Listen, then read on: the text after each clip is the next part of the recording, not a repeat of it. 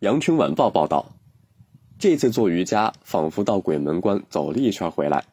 近日，四十八岁的李女士在家做瑜伽平板运动后，左腰背部及左腹部出现持续性胀痛，在自服药无效后，前往医院治疗。经检查，发现是肾出血。在历经手术和 ICU 治疗一周后，李女士病情得到控制。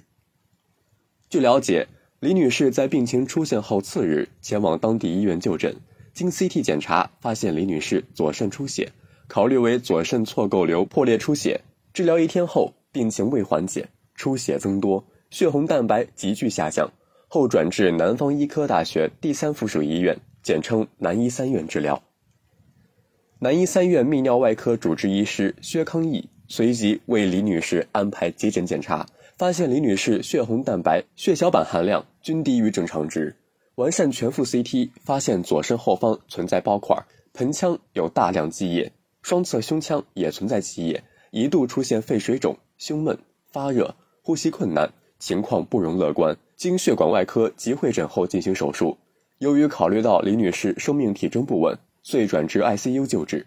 经过 ICU 的呼吸机辅助呼吸、胸腔闭式引流、纠正贫血、抗感染等治疗，一周后，李女士肺水肿情况及血肿感染情况逐渐好转，病情得到控制，生命体征逐渐平稳下来，回到普通病房继续治疗。南医三院泌尿外科主任刘存东介绍，临床上像李女士这类肾破裂出血的主要病因为肾脏良性肿瘤，其中大部分为肾错构瘤和肾囊肿破裂所致，且发病前无任何症状，一旦破裂就是急症，非常危险。体内有肾错构瘤或肾囊肿的人群，应当尽量避免一些增强腹腔压力的运动。刘存东建议，李女士在发病前不知自己有肾错构瘤。错构瘤长大后可能自发破裂，也可能因外部撞击或挤压导致破裂。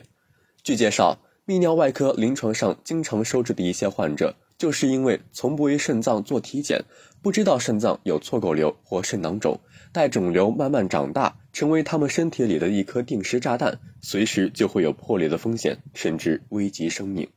刘存东强调，每年体检时，肾脏 B 超一定不要漏掉。一些人群体检若发现自己有肾肿瘤，不要认为没有症状就不理会，要关注肿瘤的大小和生长速度。四厘米以下的肾肿瘤可以暂不处理，定期复查；大于四厘米则自发出血可能性较大，就需要手术干预。目前，栓塞治疗或保留肾脏的肿块切除术是治疗这类疾病的主要方式。感谢收听《羊城晚报广东头条》，我是主播张诗杰。